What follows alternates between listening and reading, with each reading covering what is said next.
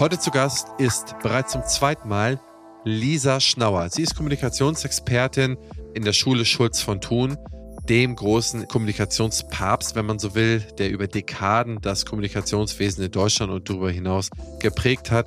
In der ersten Folge haben wir über so ein paar Techniken gesprochen und jetzt in der zweiten Folge beantworten wir Fragen. Und wir haben eine ganze Reihe an Fragen bekommen, ich glaube so 12, 15. Und das waren so Fragen wie, wie spreche ich ein konstruktives Feedback an?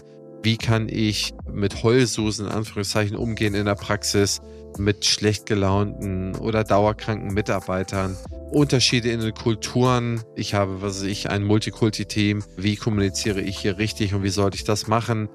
Bis hin zu Verkaufen von Leistungen. Ich mag nicht ansprechen, dass da auch eine andere Leistung für diese Therapie besser wäre und die müsste aber zusätzlich bezahlt werden, wäre nicht von der Kasse abgedeckt. So sinngemäß waren einige Fragen gerichtet. Das haben wir so ein bisschen zu Überpunkten zusammengeführt und fangen an mit Feedback.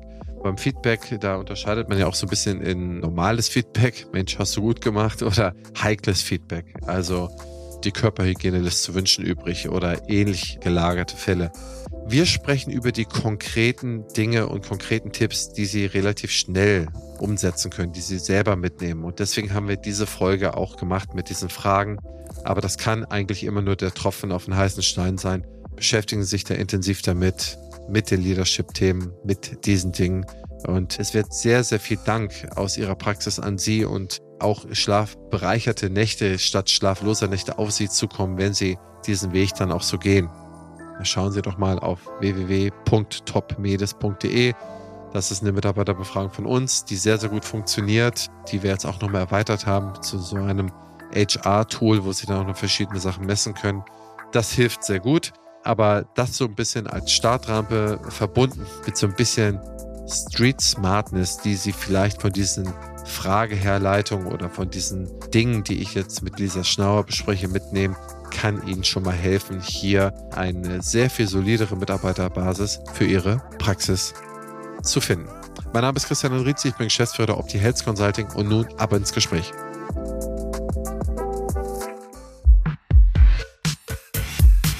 Herzlich willkommen zum Praxisflüsterer Podcast Staffel 9 Level Up Tellerrandwissen Extended. Ich interviewe führende Experten und Expertinnen aus den Bereichen Gesundheit, Kommunikation, Finanzen, Leadership und vielen mehr.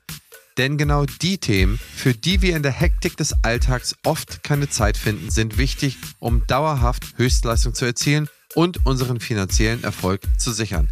Lass dich vom umfangreichen Wissen dieser Profis begeistern, setze ihre Tipps direkt um und werde mit deiner Praxis noch erfolgreicher. Partner der Staffel ist wie immer die BFS.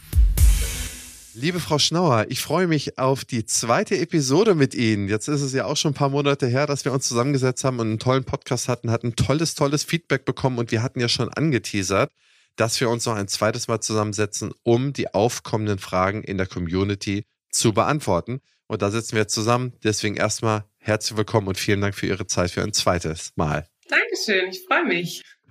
Frau Schnauer, ich würde sagen, wir gehen mal direkt ins Thema. Ich glaube, uns haben insgesamt so 12, 15 Fragen erreicht. Und wir haben uns im Vorgespräch so ein bisschen abgesprochen, dass wir das so ein bisschen unterteilen, so ein paar Überthemen. Ganz viele Fragen waren zum Thema, wie gebe ich richtiges Feedback? Wir hatten ja das, das Gespräch in Bezug auf einen Praxismitarbeiter, der oder die ein bisschen Körpergeruch hatte. Wie geht man damit um? Und da geht es eigentlich dann noch so ein bisschen weiter. Das heißt, zum Thema Feedback würde ich ganz gerne anfangen und dann gehen wir an konkreten Fragen, konkreten Beispielen einfach durch. Und deswegen die erste Frage wäre, würden Sie mir einfach mal aus Ihrer wissenschaftlichen Sicht mal Feedback erklären, also herleiten und so, dass wir das dann so ein bisschen mal differenzieren. Und dann würde ich sagen, unterteilen wir das und gucken uns dann vielleicht auch mal heikles Feedback an. Denn einfaches Feedback geben, hast du gut gemacht, ist ja einfach, macht jeder von uns gerne. Aber das heikle Feedback, da drückt sich ja jeder so gut es geht drumherum. Und deswegen äh, führen Sie uns doch einmal zum Thema hin. Also grundlegend zu sagen ist ja, das Thema Feedback, das ist, sobald wir in einer im beruflichen Umwelt in einer Führungsposition sind, spätestens dann sind wir regelmäßig, ja, haben wir damit zu tun, dass wir Feedback geben müssen. Und was ich beobachte in der Praxis ist, dass es immer zwei Seiten gibt, wo Feedback schwierig wird. Entweder ich bin eher jemand, der sagt, oh, ich neige dazu, dass es mir schwer fällt, Dinge konfrontativ anzusprechen. Also ich neige dazu, eher mit dem Samthandschuh unterwegs zu sein. Und manchmal wäre es gut, ich könnte die Dinge klarer auf den Punkt bringen, die mich vielleicht auch stören. Und die anderen, die eher sagen, oh, Frau Schnauer, wenn ich Feedback gebe, dann mit der geballten Faust und danach ist nichts mehr gerade, so. Also ich bräuchte mal irgendwie ein Werkzeug, wie ich das etwas diplomatischer hinbekomme. So, das sind häufig so die, die Herausforderungen beim Feedback geben. Und da gibt es aus kommunikationspsychologischer Sicht wunderbare Tipps, nämlich zum einen das Kommunikationsquadrat von Friedemann Schulz von Thun, worüber wir das letzte Mal gesprochen haben, das ist für uns ein guter Kompass, Feedback zu geben. Also zu sagen, Feedback geschieht auf vierfache Weise gut, wenn bei Feedback deutlich werden kann, um was geht es. Und zwar im Sinne von, wenn ich Ihnen jetzt Feedback gebe, was habe ich eigentlich beobachtet? Also zu welcher Situation gebe ich Feedback? Und gut, wenn ich dazu ein Beispiel habe. Nicht im Sinne von, Sie sind mir zu schusselig bei ihrer Arbeit, so, sondern was genau habe ich wann beobachtet? Und das Zweite ist, wie reagiere ich darauf? Also warum ist das, was ich beobachtet habe, für mich vielleicht herausfordernd? Oder was, was macht es mit mir? An welchen Stellen ist es für mich schwierig und warum? Zweiter Teil. Dritter Teil. Und wenn ich Ihnen Feedback gebe, wie sehe ich Sie als mein Mitarbeiter zum Beispiel? Oder wie stehe ich zu unserer Zusammenarbeit? Das glaube ich so ist für mich eine gute Zusammenarbeit. Und der vierte Punkt, welche Erwartungen, Appelle, Wünsche, Forderungen vielleicht auch habe ich an Sie? Das ist so ein guter Wegweiser zum Thema Feedback geben. Und die heikelste Ebene beim Feedback ist die Beziehungsebene. Wie kann ich heikles Feedback so formulieren, dass es annehmbar ist für mein Gegenüber? Und häufig höre ich im Coaching so Sätze wie, nehmen Sie es nicht persönlich, aber. Und das ist sozusagen immer die, die Hoffnung, ich kann es irgendwie so formulieren, dass ich den anderen damit nicht kränke. Das ist häufig die Sorge bei Feedback. Und da gibt's so ein paar Tricks zu beachten. Und das macht aber immer Sinn, an konkreten Beispielen zu erläutern. Und die würde ich auch gerne mal durchgehen, denn ich glaube, das ist die besondere Herausforderung, dass man eben nicht kränkt, dass man keinen Gesichtsverlust hinzufügt. Deswegen, bevor ich auf die Beispiele gehe, was für eine Atmosphäre sollte man eigentlich für ein Feedback schaffen? Also sollte man da geplante Zeit einräumen? Sollte man das auch mal zwischen Tür und Angel machen? Oder hat sich da irgendetwas besonders bewährt aus Ihrer Sicht? Ja, da habe ich eine klare Haltung zu. Beim Thema Feedback, je heikler das Thema ist, desto weniger Smalltalk zu Beginn des Gesprächs das ist eine Faustregel. Und das Zweite, was ich immer empfehle, ist unbedingt einen Termin dazu machen. Eine ruhige Atmosphäre zu haben, einen geschlossenen Raum und auch das Thema anzukündigen. Also liebe Mitarbeitende, ich möchte übermorgen um 12 Uhr mit Ihnen sprechen über unsere Zusammenarbeit. Für das Gespräch nehmen wir uns eine Stunde Zeit sodass sie auch der Mitarbeiterin oder dem Mitarbeiter die Chance geben, sich ein Stück weit vorzubereiten, um nicht so überrumpelt zu sein. Und auch wichtiger Punkt, dass sie sich vorbereiten können. Also derjenige, der Feedback gibt, unbedingt wichtig, sich selbst auch vorzubereiten und klar zu werden, was möchte ich mit diesem Gespräch eigentlich erreichen? Die erste Frage, die ich im Coaching immer stelle, ist, was ist denn Ihr Ziel? Weil daran wird deutlich, was muss zurückgemeldet werden im Gespräch gut, wenn es zielbezogen ist. Oh, ich glaube, da haben Sie zwei ganz wertvolle Punkte gesagt. Denn einmal, dass man keinen Smalltalk zu Beginn macht. Ich glaube, also aus meiner ganz persönlichen Erfahrung, dass man das auch aus Unsicherheit macht, dass man das Gespräch irgendwie starten will. Man möchte sich gut sein. Man möchte eigentlich gar nichts Böses. Deswegen, ne, wie war das Surfen gestern? Wie ist das Wetter heute? Da fängt man irgendwie so an. Das würde ich sagen, komplett weglassen, Thema setzen, der zweite Punkt. Und dann im Gespräch nach dem Hinsetzen direkt sagen, okay, und dann äußert man das Feedback. Ja, ich würde sagen, es ist gut, wenn man in das Gespräch einsteigen kann, wenn man sozusagen einen Gesprächseinstieg gut vorbereitet hat. Was ich da immer empfehle, ist eben nicht der Smalltalk, sondern ein Satz, warum ausgerechnet wir, ausgerechnet heute hier, ausgerechnet zu diesem Thema. Also so ein bisschen ein Situationsverständnis herzustellen. Hey Enrique, heute sind wir zu einem Mitarbeitergespräch verabredet. Sie wissen, einmal im Jahr ist unser Mitarbeiterjahresgespräch mit dem Ziel, dass wir mal schauen, wie ist das letzte Jahr gelaufen, sind die Ziele erreicht, wie geht's Ihnen mit mir als Führungskraft? Folgende Themen haben wir heute zu besprechen. Lassen Sie uns loslegen. Das finde ich sehr gut. Das kapselt das so ein bisschen von dieser sehr unschönen Situation ab, dieses Unwohlsein, denn man in dem Moment sind sich beide Seiten ja unwohl bei diesem Smalltalk. Das ist ein sehr, sehr guter Punkt. Gut, ich schaffe die Atmosphäre, ich kündige den Termin an, ich benenne den ja, übergeordneten Grund. Ich würde jetzt in dem Fall, wo ein Mitarbeiter dann, wie gesagt, Körpergeruch hat, nicht sagen, okay, Grund Körpergeruch. Ich glaube, das wäre dann schon irgendwie mit der, mit der Tür ins Haus gesprungen. Aber dann würde ich vielleicht so Sachen irgendwie sagen, die, die man so allgemeine Verhaltensregeln oder Grundphilosophie oder Umgangsweisen. Aber so würde ich es dann irgendwie benennen. Und jetzt würde ich mit Ihnen zwei, drei Beispiele durchgehen. Die wurden uns auch genannt. Und zwar, es wurde die konkrete Frage gestellt, wie gehe ich mit Heulsusen um? Also ich, ich übersetze das jetzt mal so ein bisschen. Es gibt sicherlich Mitarbeiter, Mitarbeiterinnen in der, in der Praxis, wie auch in jedem anderen Unternehmen, die besonders empfindlich sind und es gibt Mitarbeiter, die besonders stumpf sind. Ne, so ist halt der Mensch.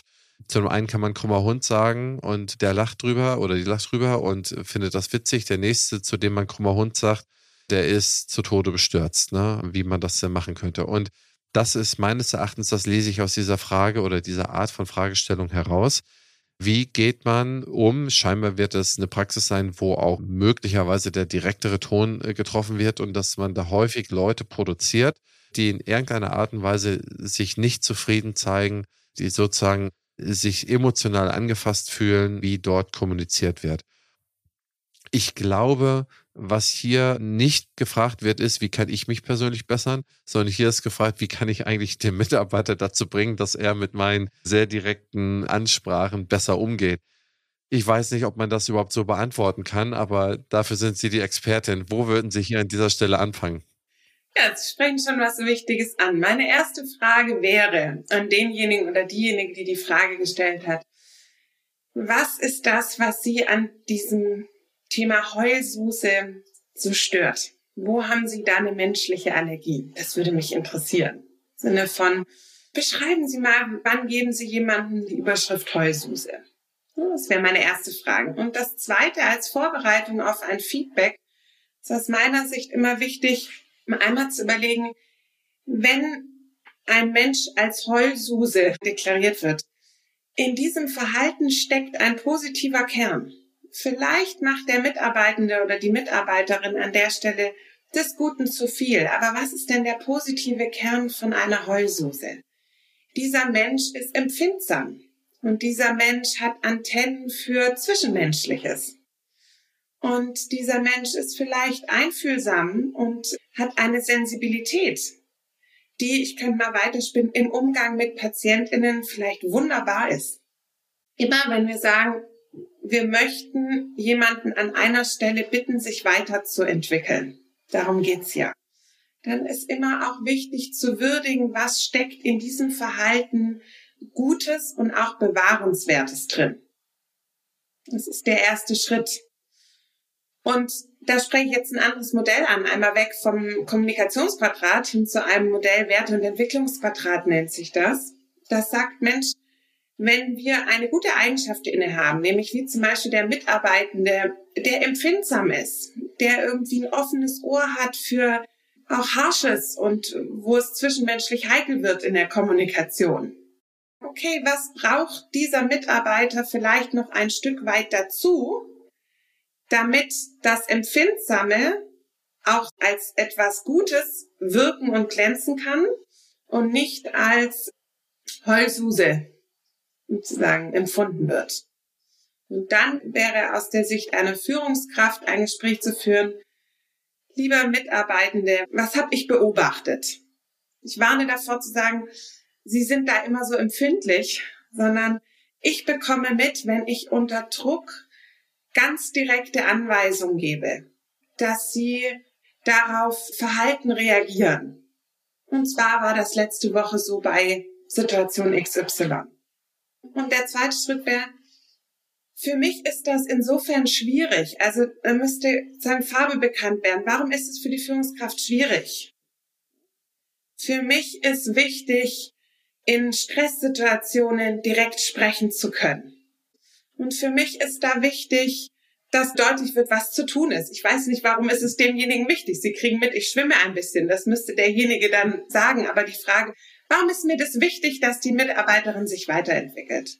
Und dritter Schritt wäre dann, und ich krieg mit, was ich an ihnen schätze und was sie unbedingt beibehalten sollten, ist, dass sie eine Empfindsamkeit haben und ein gutes Gespür dafür, wann es zwischenmenschlich auch mal rauer wird. Und ich schätze an ihnen, dass sie diese Empfindsamkeit, dass sie das gut auch bei Patientinnen einsetzen können, dass sie da einen guten Draht bekommen zu den Patientinnen, wenn das so ist. Ne? Das ist jetzt ja ein fiktives Beispiel. Und was an manchen Stellen habe ich die Sorge, dass, dass das, was auch benötigt wird, nämlich ein bisschen hart entnehmen, ein bisschen in Stresssituationen das auch sachlich hören zu können. Da sehe ich ein Entwicklungspotenzial bei Ihnen. Und schauen Sie mal, was Sie von mir brauchen, dass Sie sich ein Stück weit in diese Richtung entwickeln können. Das wäre jetzt eine Möglichkeit. Wo wir gerade von der Zukunft sprechen, die BFS ist eines der führenden Health-Tech-Unternehmen auf dem deutschen Gesundheitsmarkt. Was ich besonders spannend finde, ist ihr Digital Health Dialogue. Hier werden die Gesundheitsthemen der Zukunft aufgelistet und gemeinsam diskutiert. Auch ich bin dabei und stelle meinen Gästen daraus Fragen, wie zum Beispiel, wie wird die Digitalisierung dein Arbeiten verändern oder wie ticken die Patienten und Patientinnen von morgen. Mach mit und trage deinen Teil dazu bei, die Digitalisierung patientenfreundlich und praxisnah zu gestalten damit die Medizin von morgen zum Vorteil für alle wird. Zu finden ist diese unter meinebfs.de-dhd. Ich wiederhole, meinebfs.de-dhd. Ihr wollt euch betriebswirtschaftlich weiterbilden. Wir von Opti haben eine Akademie gegründet und das schon vor 15 Jahren. Wir wollen als Opti Akademie betriebswirtschaftliches, dentales Know-how in die Köpfe der Menschen bringen. Wir wollen Bildung solidarisieren. Wir wollen die Möglichkeit bieten, dass jeder und jede diese Ausbildung wann und wo auch immer er oder sie Zeit hat zu besuchen. Unser besonderes Extra ist, dass wir wirklich betriebswirtschaftliche Profis sind. Wir haben so viele tausend Praxen beraten und betreut und sehen, was in den Praxen läuft und was nicht läuft. Das Beste davon bringen wir euch in unseren Lehrgängen bei. Also insofern Schaut euch doch einfach mal an, was wir so alles zu bieten haben unter www.opti-academy.de Academy mit C geschrieben. Ich freue mich auf euch. Ein passendes Ergänzungsformat zum Praxisflüsterer ist Küste und Kiez mit meiner Co-Host Dr. Anne Heitz. Wir beantworten Fragen in 15 bis 20 Minuten und immer und stets Dienstag früh in eurem Podcast-Player. Ihr Charme, mein Gepolter. Ich glaube, das ist unterhaltsam. Hört doch einfach mal rein. Okay, das ist sehr diplomatisch gemacht. Da würde man sich auch nicht so angegriffen fühlen, das stimmt. Ich meine, was immer gefragt wird, sind diese Rezeptzettel oder dieser Lichtschalter. Ne? Ich klicke irgendwo rauf oder ich mache es einmal so und dann muss es besser laufen. Ich glaube, den Zahn kann man eigentlich an dieser Stelle auch mal ziehen, ne? dass das jetzt mit einem Gespräch nicht so ist. Ich habe es doch einmal gesagt und jetzt Huibu, es hat sich alles verändert und es wird jetzt immer stets so sein. Was ist da Ihre Erfahrung? Was für einen Zeitrahmen müsste man sich denn stecken, wenn man da wirklich ein solches Verhalten sieht, bis man mit dem Mitarbeiter das Verhalten in derartiger Weise bearbeitet hat, dass es dann sozusagen homogener zu dem Praxisalltag oder zu, zu dem Umgang per se passt. Das heißt, ein Gespräch ist ja, kann ja nur der Auftakt eigentlich sein, oder? Pauschal kann ich da nicht sagen, nehmen Sie sich ein Jahr oder zwei Jahre oder zwei Wochen. Ich würde sagen, was immer wichtig ist, ist, wenn ich als Führungskraft Mitarbeitende entwickeln möchte, dass klar ist, ich mache ganz kleine Entwicklungsschritte. Und die begleite ich als Führungskraft. Und wie Sie sagen, es wäre utopisch zu denken, ich mache mal ein Gespräch und dann ist hinterher alles anders. Vielleicht ist das so, wunderbar. Aber das würde ich erstmal nicht annehmen.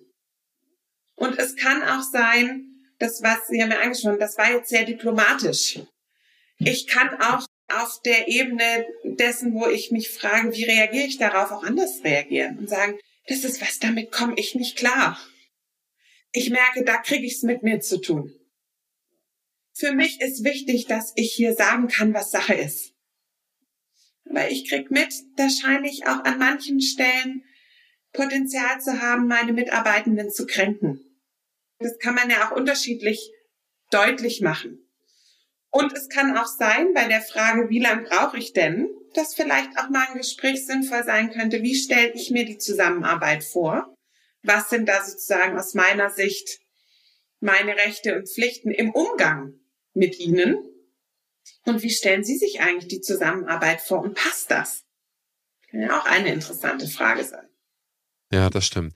Dann würde ich gleich mal zu der nächsten konkreten Situation gehen. Und zwar, die Frage ist häufiger gekommen mit verschiedenen Attributen. Ich fasse es mal zusammen.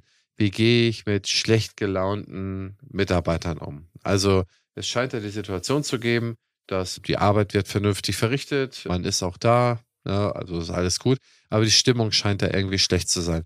Ist das mit Feedback zu lösen oder wie würden Sie bei grundsätzlich eher schlechten Stimmung, wenn das das Krankheitsbild sozusagen so ist, wenn das das Symptom ist, wie würden Sie dabei gehen? Gehört das in die Kategorie überhaupt noch Feedback rein, dass man Feedbackgespräche führt oder würden Sie es woanders einkategorisieren? Ja und nein. Ein Teil von solchen Gesprächen, nämlich ich beziehe mal Stellung. Ich erläutere mal meinen Standpunkt und vielleicht auch, was ich Ihnen heikles zurückmelden muss und möchte. Der zweite Teil von Gesprächen ist ja, sich dafür zu interessieren also gut zuhören zu können. Wie würden Sie diese Situation denn auf den Punkt bringen? An welcher Stelle würden Sie jetzt hier ansetzen? Einmal rund ums Quadrat Feedback geben, also rund ums Kommunikationsquadrat. Ich sage, ist ein Teil davon. Ich beziehe mal Stellung. Ich äußere mal, was kriege ich mit, was erlebe ich. Ich erlebe sie irgendwie, sie machen die Arbeit gut und gewissenhaft. Ich erlebe selten ein Lächeln. Und dann meine Hypothese ist dann, oder wie reagiere ich darauf? Ich habe dann irgendwie Sorge, dass schlechte Stimmung herrscht. Und für mich ist wichtig, dass wir hier auch auf einer zwischenmenschlichen Ebene gut zusammenarbeiten. Sie sind mir wichtig, sind mir ein wichtiges Teammitglied. Und mein Wunsch wäre, Sie sind mit Freude hier auch bei der Arbeit dabei. Hören Sie mal, mich würde interessieren, was ist der Hintergrund für Ihr Verhalten? Mich würde mal sehr interessieren, wenn ich Ihnen das so sage, wie reagieren Sie darauf? Das heißt, einmal zu erkunden, ist meine Hypothese, dass meine Mitarbeiterin, mein Mitarbeiter schlecht gelaunt ist. Ist die überhaupt richtig? Ich muss hier mal überprüfen. Vielleicht sagt die Mitarbeiterin, ist ja ein Ding, ich bin gar nicht schlecht, ich bin nur hochkonzentriert. Oder es kommt raus, ja, mir geht's gerade nicht gut, weil privat ist einiges im Umbruch. Also die Hypothesen, die wir dann bilden, warum ist jemand schlecht gelaunt und womit könnte das zu tun haben, erstmal zu hinterfragen. Wirklich so mit der Haltung von, ich bin jetzt mal ganz ohr und ich interessiere mich für Sie. Das verstehe ich auch. Das heißt, man geht ja immer mit einem vorgeprägten Bild rein. Das liegt bestimmt daran oder hieran.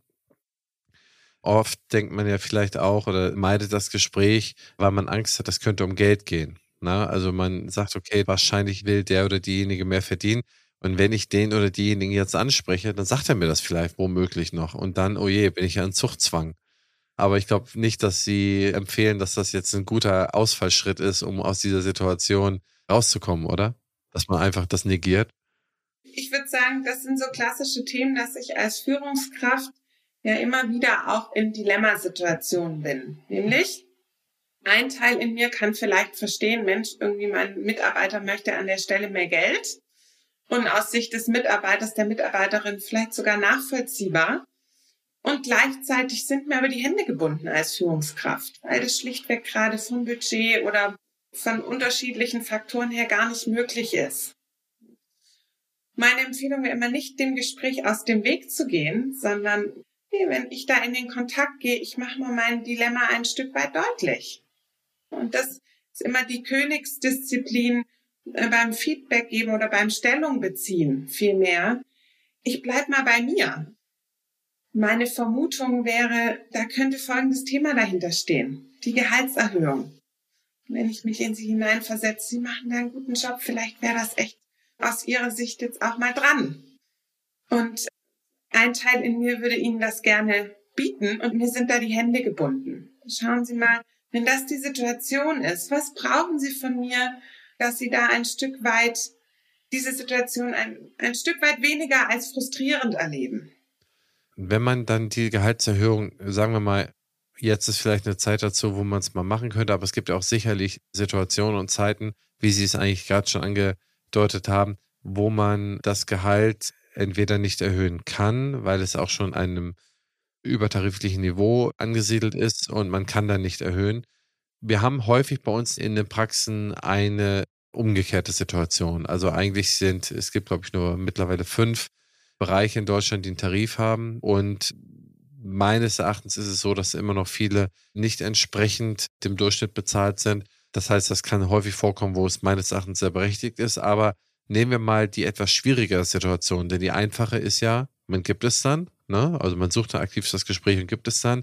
Die schwieriger ist es, man kann es nicht geben, man möchte aber den Mitarbeiter auch nicht verlieren. Sollte man ihn oder der Mitarbeiterin, dem Mitarbeiter dann in Aussicht stellen, dass dieser dann irgendwann diese Lohnerhöhung bekäme, sollte man das dann schon an, also wie so eine Karotte vor die Nase halten oder sollte man das nicht tun, weil das dann nochmal schlechtere Gefühle aufwirft? Grundsätzlich wäre meine Haltung dazu oder meine Empfehlung, wenn es klar, also wenn es de facto so ist, dass die Lohnerhöhung in einem Jahr kommen wird, dann ist es gut, das in Aussicht zu stellen. Wenn Sie sich aber dessen nicht sicher sind, dann ist es frustrierend, wenn Mitarbeitende immer was in Aussicht gestellt bekommen, was dann nicht eintritt. Davon würde ich dringend abraten. Es gibt ja tatsächlich einige Studien, die sich ja auch mit Mitarbeitenden Zufriedenheit in Abhängigkeit von Gehalt beschäftigen. Und in ganz seltenen Fällen ist tatsächlich das Gehalt der Kündigungsgrund. Das heißt, auch da äh, wäre meine Empfehlung immer zu schauen, was motiviert denn die Mitarbeitenden neben dem Gehalt? Und da in die Verhandlung zu gehen im Sinne von, sie machen einen guten Job und ich bin froh, sie zu haben, weil sie eins, zwei, drei fachlich echt gute Arbeit leisten. Und an dieser Stelle sind sie übertariflich bezahlt. Ich kann ihren Wunsch nachvollziehen und gleichzeitig lassen Sie alle Hoffnung fahren. Ein wunderbarer Satz. Lassen Sie alle Hoffnung fahren, dass ich Ihnen da mehr Gehalt zahlen kann. Was wir aber gucken können ist, gibt es für Sie eine Alternative? Jetzt können wir schauen, ob es Alternativen gibt, wo Sie sagen, das wäre irgendwie für Sie etwas, was Sie motiviert. Vielleicht ist es eine Weiterbildung. Ich weiß es nicht. Die Kunst ist immer, wenn man etwas ablehnt, was anderes anbieten zu können wenn das möglich ist. Guter Punkt. Dann weiter in der Liste. Wir haben übergeordnete Themen, die immer wieder aufgekommen sind. Und das nächste davon ist, dass man unterschiedliche Kulturen in Mitarbeiterstamm hat. Das heißt, wie gehe ich beispielsweise mit um, wenn da jemand ein Kopftuch meiner Praxis trägt, ist das überhaupt etwas, wo ich mich dann irgendwie beschäftigen sollte? Oder sollte ich dann sagen, okay, das ist zwar nicht mein CD, meine Corporate Design oder Corporate Identity, aber das ist dann alles fein. Also habe ich da überhaupt einen Gesprächsanlass? Bei unterschiedlichen Kulturen würden Sie versuchen, einen gemeinsamen Nenner zu bilden im Sinne von Praxiswerte oder würden Sie Gespräche führen, dass Sie sagen, okay, es gibt hier so verschiedene Richtungen bei uns im Mitarbeiterstamm und trotzdem finden wir jetzt einen Weg, dass wir hier eine Gemeinschaft sind? Oder wie würden Sie daraus dann ein Team bilden? Oder wie würden Sie da versuchen, dass man gut miteinander umgeht und gut miteinander kommuniziert. Ist das überhaupt so einfach möglich oder sollte man da anders rekrutieren, was ja nicht immer so möglich ist? Oder was sind denn Ihre Ansätze? Das werden Sie ja sicherlich auch oft von Firmen gefragt werden oder oft hören. Das ist ein heikles Thema. Erstens. Zweitens, ich bin keine Expertin in interkultureller Kommunikation. Das gleich mal vorweg. Wahrheit vor Schönheit. Was ich aber dazu sagen, also wenn ich jemanden im Coaching hätte, der mit diesen Themen kommt, dann würde ich sagen, naja, Gibt es denn etwas, was für Sie in der Zusammenarbeit herausfordernd ist? Und dann ist es aus meiner Sicht erstmal unabhängig von der Kultur, sondern gibt es de facto in dem wahrhaftigen Verhalten zwischen mir und Ihnen etwas, was für mich schwierig ist? Oder für den Praxisablauf oder im Umgang mit den Patientinnen? Dann habe ich ein Thema.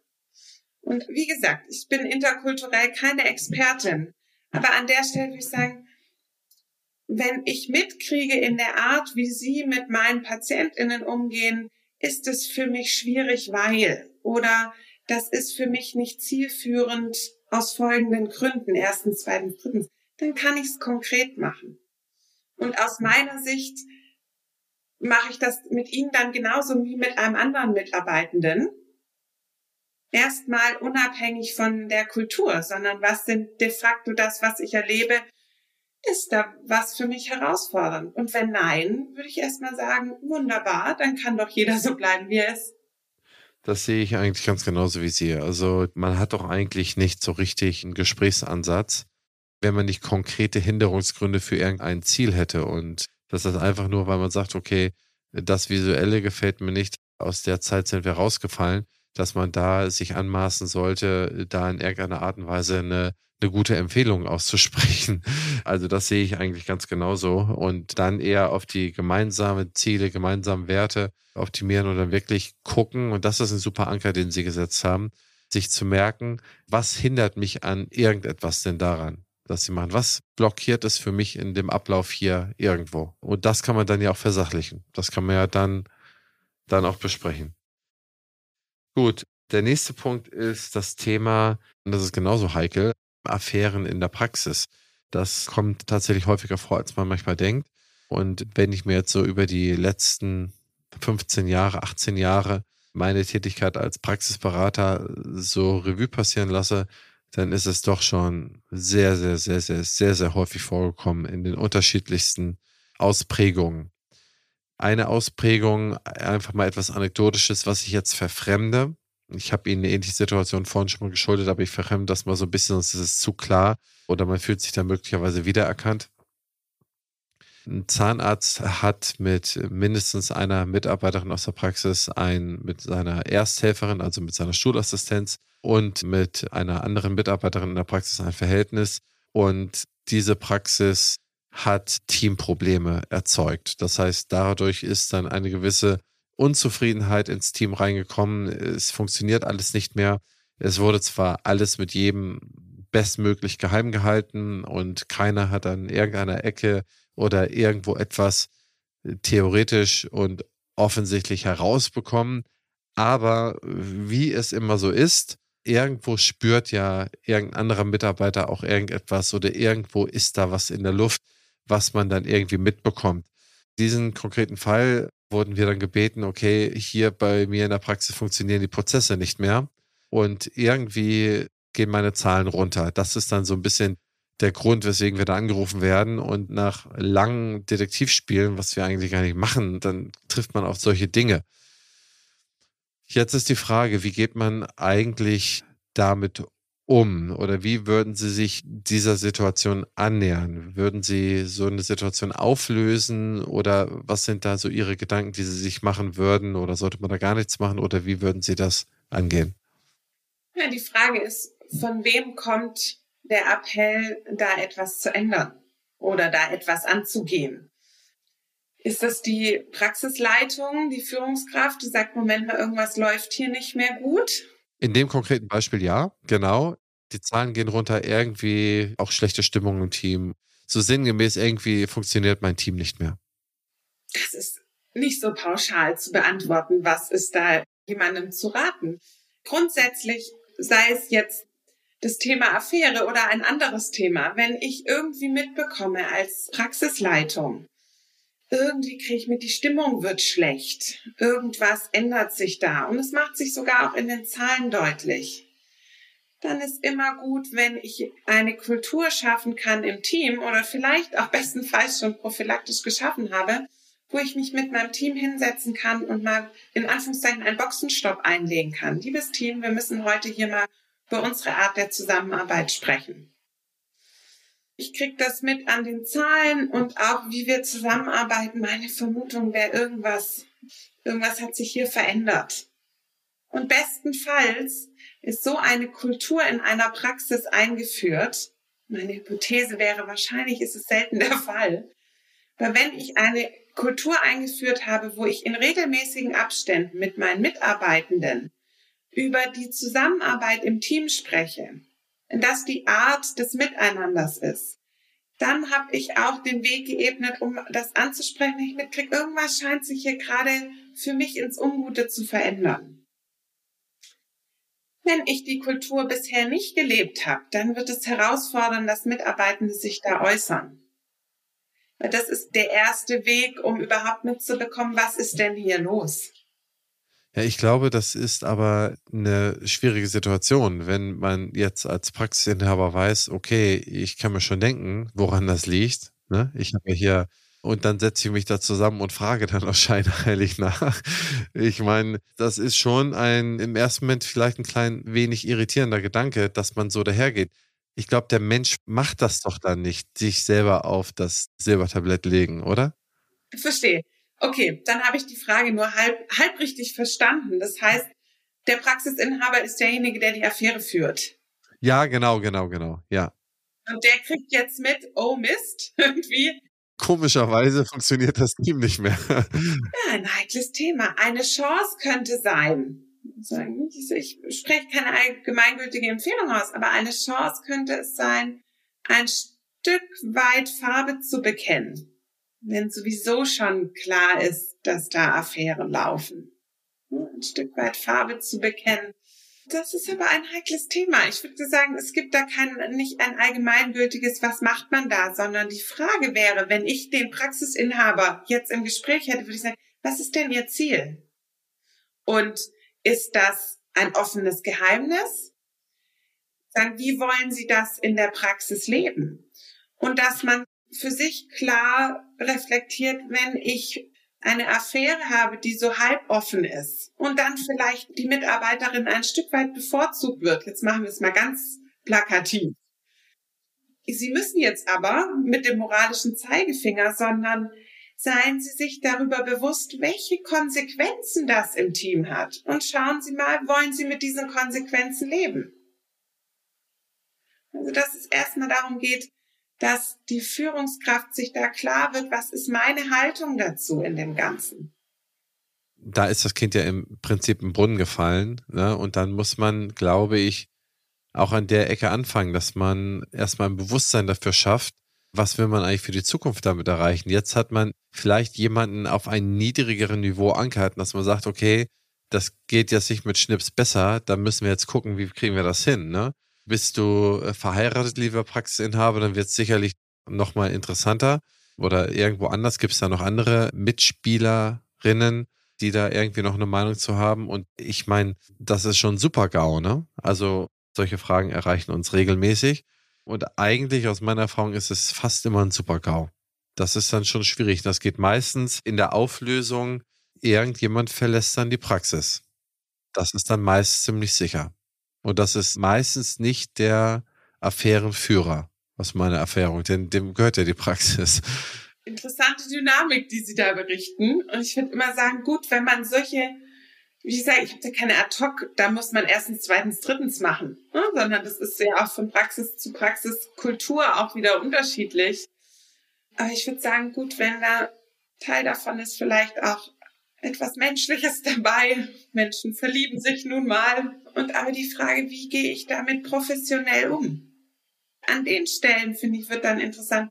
Es ist ein professioneller Umgang damit, das zu verheimlichen und äh, diejenige zu bevorzugen. Das hat Konsequenzen und darüber muss ich mir im Klaren sein auch hier merken wir uns, wir müssen spätestens ab diesem Moment, wo dann der Hilfeschrei kommt und wo irgendwas kaputt geht, da müssen wir wirklich uns professionalisieren, also spätestens dann professionalisieren, dass wir dann irgendwie retten, was zu retten ist. Wenn die Praxis dann gar nicht mehr gibt am Ende des Tages, weil keiner mehr da arbeiten will oder alles zerschlägt sich und Familien gehen noch kaputt, das ist ja dann sicherlich ein Szenario, was man nicht herbeiführen möchte in dem Moment, wo es, wenn man so will, das Kind im Brunnen gefallen ist, muss man dann halt schauen, dass man sich dann, also das merken wir uns, professionalisiert und dann wirklich Schritt für Schritt und möglicherweise auch mit externer Hilfe sich dann mit seinem Team auf eine neue Zusammenarbeitsebene einigt. Ja, und ich glaube, das, was Sie ansprechen, ist eine Mischung aus unterschiedlichen Anführungszeichen Rollenhüten, die die Person dann aufhat. Ein Teil davon ist ein Führungsthema. Und zwar jetzt mal losgelöst von, hm, habe ich als Führungskraft, bin ich eine Affäre eingegangen oder ist mir irgendwas, ich als Führungskraft bin ja auch nicht davon frei, auch Fehler zu machen. Ich glaube, die Frage ist, wie gehe ich dann damit um? Wie gehe ich mit dem Team um und gelingt es mir auch ein Stück weit zu bekennen, an der Stelle habe ich einen echten Fehler gemacht. An der Stelle Wahrheit vor Schönheit im Sinne von, ich bin auch ein, an manchen Stellen ein irrender Mensch. Und das kann ich auch dem Team gegenüber eingestehen und ich übernehme für mein Verhalten Verantwortung. Und dann gibt es da noch andere Themen mit, was passiert mit Familie und Co. Das sind keine Führungsthemen. Das sind Themen, die derjenige oder diejenige dann für sich privat zu klären hat. Auch ein guter Punkt, hat damit ja gar nichts zu tun. Stimmt. Ich habe das auch schon wieder vermischt hier. Dann eine Frage ist, wie spricht man das Thema mit Mitarbeitern an, die dauerkrank und arbeitsscheu sind? Finde ich auch eine interessante Formulierung, arbeitsscheu. Aber also dauerkrank und arbeitsscheu das Empfinden scheint da zu sein. Wie würde man da vielleicht ins Gespräch gehen bei so einer Situation? Da habe ich eine ähnliche Empfehlung wie zu der Frage vorher, wie gehe ich mit Mitarbeitenden um, die schlecht gelaunt sind oder die, die ständig irgendwie eine miese Stimmung verbreiten. Ich würde empfehlen, als Führungskraft ernsthaftes Interesse dafür zu haben, oder Interesse zu zeigen, was ist der Hintergrund, lieber Mitarbeiter, liebe Mitarbeiterin, für dein Verhalten. Wenn Mitarbeitende häufig krank machen, dann weiß ich ja erstmal nicht, woran liegt das. Meine Hypothese wäre, dass es in, und auch meine Erfahrung aus Coachings zeigt, in einigen Fällen liegt es auch daran, dass die Mitarbeitende, der Mitarbeitende mit irgendwas auch unzufrieden ist und irgendwie sagt, also in dieser Arbeitsatmosphäre kann ich nicht gut arbeiten. Oder da ist so ein Konflikt, der mich so umtreibt oder ich fühle mich ungerecht behandelt oder da findet ein Veränderungsprozess statt, so häufig auch ne, ein Veränderungsprozess. Und dann mache ich, dann bin ich erstmal krankgeschrieben. Das sind aber alles Hypothesen, nicht im Sinne von so ist das, sondern das könnte so sein. Und vielleicht ist es auch wirklich eine ernsthafte Erkrankung. Vielleicht ist es ein Elternteil mit Kita-Kindern. irgendwie viele Viren. Also wir wissen es einfach nicht. Insofern aus meiner Sicht immer der erste Schritt, ein Teil von Gespräche gut führen als Führungskraft ist, sich erstmal zu interessieren, was ist der Hintergrund. Das heißt, Sie würden das dann schon ansprechen. Also bei Leuten, die regelmäßig krank sind, da würden Sie schon das Gespräch führen. Ich erlebe da gerne, dass man sagt, okay, bei Krankheit darf ich ja nicht nachfragen, also frage ich da nicht. Das heißt, Sie würden da schon ein Hinleitungsgespräch, ein Verständnisgespräch irgendwie erzeugen wollen. Ja, und im Sinne von, ich würde mich als Führungskraft verstehen, das ist vielleicht die erste Frage, verstehe ich mich als Führungskraft auch in der Rolle, eine gewisse Fürsorgepflicht zu haben für meine Mitarbeitenden. Und wenn ich mich so verstehe, lass mal gucken, passt dieses Bild einer Führungskraft für mich? Wenn ja, wenn ich sage, ich interessiere mich irgendwie für mein, nicht im Sinne von prüfend, was haben Sie da? So, warum sind Sie äh, krank? Diagnose bitte liefern. Sondern im Sinne von, ich interessiere mich für Sie und vielleicht ich mache mir Sorgen. Ja, das ist ein guter Punkt. Ich glaube, das bringt es auf eine andere Ebene, als anzusprechen, warum sind Sie so oft krank? Also, dass man sagt, okay, kann ich Ihnen irgendwie helfen? Brauchen Sie andere Arbeitszeiten? Man kann da ja auch an Lösungen arbeiten, die es einem dann vielleicht einfacher machen. Ja, und Achtung, ich würde vor einem warnen, schon was anzubieten. Ich würde erst mal hören, woran liegt es?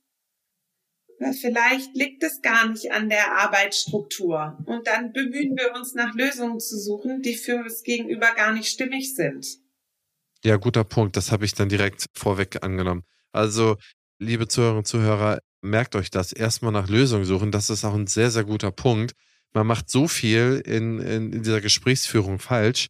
Ich merke es auch immer selber, obwohl ich schon gefühlt ein, zwei Seminare hatte, denkt man in Hypothesen, seine eigenen Hypothesen und sagt, so müsste es sein. ohne erstmal sehr viel W-Worte zu benutzen, sehr viel nachzufragen. Ne? Also, was ist es denn eigentlich und so weiter. Anstattdessen kommt man mit irgendwelchen Lösungen. Ja, genau. Und meine ultimativ letzte Frage ist, die Zahnmediziner, die fühlen sich immer in so einer Art Zwiespalt, dass sie eigentlich nicht verkaufen wollen. Und trotzdem gibt es Situationen, und ich schilder Ihnen mal Situationen, die Kasse bezahlt eine normale Füllung und diese Füllung ist aber das, was an Kassenleistung ist, nicht sonderlich gut. Ne? Die ist okay, die hält ein paar Jahre, die ist solide, aber es gäbe da auch noch andere Möglichkeiten, wo dann der Patient einen gewissen Betrag zuzahlen müsste und dann hätte der Patient dann eine Lösung, die wirklich extrem lange, vielleicht sogar für immer halten würde. Und der müsste dann nicht alle fünf, acht, zehn Jahre, okay, diese Kassenleistung halten manchmal auch ewig, aber es gibt medizinische Lösungen unterschiedlich, also festgestellt unterschiedlicher Qualität. Logischerweise nicht die der höchsten Qualität sind im Kassenkatalog mit aufgenommen. Und da fühlen sich einige schlecht, weil sie meint, das wäre ja ein Verkauf, wenn der Patient dann nochmal 100, 200 1000 Euro manchmal zuzahlen müsste. Das ist so eine Situation, wo ganz, ganz viele ein Unwohlsein haben, eine Schüchternheit haben, das anzusprechen. Ich kenne da, also auch aus meiner Erfahrung, es machen so viele so einen herausragenden Job und trauen sich nicht, diese Sachen anzusprechen. Zum Teil setzen sie bessere Sachen ein und tragen die Kosten selber. Zum Teil setzen sie die Kassenleistung ein, ohne es angesprochen zu haben.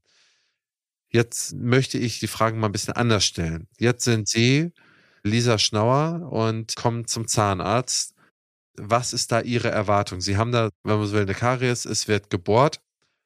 Und was ist Ihre Erwartung in dieser Situation als Patientin bei einem Zahnarzt? Und wie würden Sie da reagieren? Meine Erwartung wäre, und schräg, schräg, das wäre auch ein Teil meiner Empfehlung, für mich wäre immer gut, ich würde informiert werden über die Optionen und dann liegt die Entscheidung, für was ich mich entscheide, die liegt ja bei mir. Das heißt, aus meinem Verständnis heraus trifft ja nicht mein Zahnarzt, meine Zahnärztin für mich die Entscheidung, sondern gut, wenn, wenn der oder diejenige für mich Empfehlungen aussprechen kann. Und wichtig wäre mir aber, dass es eine Empfehlung ist, bei der ich trotzdem noch eine Wahlmöglichkeit habe. Also dass es so formuliert ist, dass mir klar ist, okay, ich kann auch guten Gewissens die Kassenleistung nehmen, ohne dass der Zahnarzt oder die Zahnärztin denkt, geht's noch? Man erwartet eigentlich als Patient, Sie sind ja nicht aus dem zahnmedizinischen Bereich, das heißt, Sie erwarten eigentlich als aufgeklärter Patient, dass Sie gesagt wird, pass mal auf, Frau Schnauer, wir können das machen, hat die Vorteile, die Nachteile, kostet nichts dann können wir noch das machen, hat die Vorteile, die Nachteile und kostet X. Würden Sie diese Beratung zwangsläufig vom Zahnarzt, von der Zahnärztin erwarten oder wäre das auch ein Punkt, den Sie akzeptieren würden, wenn die Schulassistenz oder die, die Zahnarztzeiten sind ja quasi immer knapper, die müssen ja immer handwerklich da daran sozusagen. Würde für Sie auch eine Aufklärung von einer Fachkraft in der Praxis okay sein über die beiden Optionen? Das ist eine schwierige Frage insofern, weil jeder Patient, jede Patientin auch unterschiedlich ist. Und was PatientInnen brauchen, um sich da gut beraten zu fühlen, ist auch unterschiedlich. Eine Möglichkeit könnte sein, ja, ich höre das von einer anderen Person als der Ärztin, als dem Arzt, habe aber die Option, bei Fragen doch auch die Ärztin nochmal anzusprechen. Das wäre eine Möglichkeit. Ich glaube, ich würde gerne das ein bisschen umdrehen, weil die Frage ist ja, oder ich habe die Frage so ein bisschen verstanden, ich als Ärztin, als Arzt fühle mich da irgendwie unwohl. Das heißt, die Frage ist vielleicht im ersten Schritt, wie bräuchte ich es für mich, dass ich mich damit wohlfühle? Was ist das, was Sie da an der Stelle sich unwohl fühlen lässt? Und dann ist das ja eine Situation, die Sie nicht als Arzt, als Ärztin entschieden haben, sondern das ist von Krankenkassen, von wem auch immer entschieden. Und mit dieser Situation müssen Sie umgehen. Und auch da können Sie Farbe bekennen, zu sagen, lieber Patient, liebe Patientin, so ist die Situation. Wir haben verschiedene Möglichkeiten. Wenn ich jetzt mal nur mit der Brille des Zahnarztes, der Zahnärztin im Sinne von das bestmöglichste Ergebnis, dann würde ich Ihnen zu Folgendem raten. Wenn ich jetzt mal nur schaue aus der Sicht des Finanzexperten für Sie, Dann natürlich zu der Kassenleistung. Also sozusagen, dass man die unterschiedlichen Möglichkeiten deutlich macht und ein Stück weit vielleicht auch deutlich macht, die Herausforderungen für Sie als Arzt, als Ärztin. Das habe ich verstanden. Das heißt, eigentlich ist es ja so, A, man erwartet ja eigentlich schon eine Aufklärung. Wie würden Sie reagieren? Was ist denn sozusagen das Inverse dazu? Das Inverse ist, es würde keiner mit Ihnen reden, es würde ganz automatisch eine Kassenfüllung reingemacht und irgendwann erfahren Sie abends, in der Kita und hören mit einem Zahnarzt oder haben, sprechen wir über irgendjemanden darüber, der sagt, wieso wurde das denn bei Ihnen gemacht? Das macht doch gar keinen Sinn. Sie sind doch noch so jung, da sollte man doch das und das machen, weil das noch viel länger hält. Dann wäre doch Ihr Empfinden, ich wurde schlecht aufgeklärt, oder? Ja. Ich glaube, das Stichwort an der Stelle ist Transparenz. Ich glaube immer gut, wenn ich transparent machen kann, wie ist die Situation und an welchen Stellen kann es auch sein, ich würde Ihnen da gern was anderes, ich würde Ihnen gerne ein anderes Material verarbeiten. Allerdings, Achtung, das ist keine Kassenleistung, da brauche ich von Ihnen die Zustimmung. Ich glaube, Transparenz und Wahlmöglichkeit. Das ist auch ein guter Punkt. Liebe Frau Schnauer, herzlichen Dank für Ihre Zeit. Wieder mal für mich in der zweiten Episode die Fragen, die wir angeboten haben, und es waren erstaunlich viele, dass wir da einfach mal diese ein bisschen sortiert haben und da mal durchgegangen sind.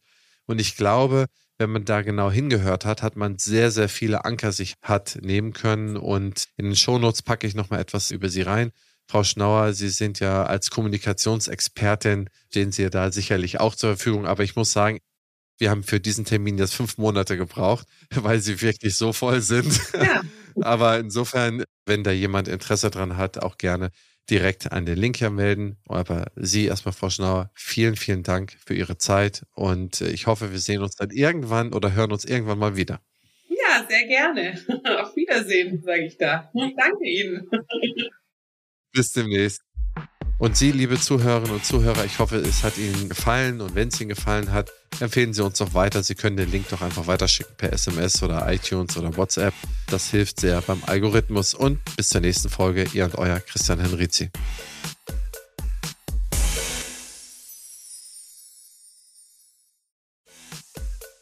Dieser Podcast ist eine Produktion der Opti Health Consulting GmbH.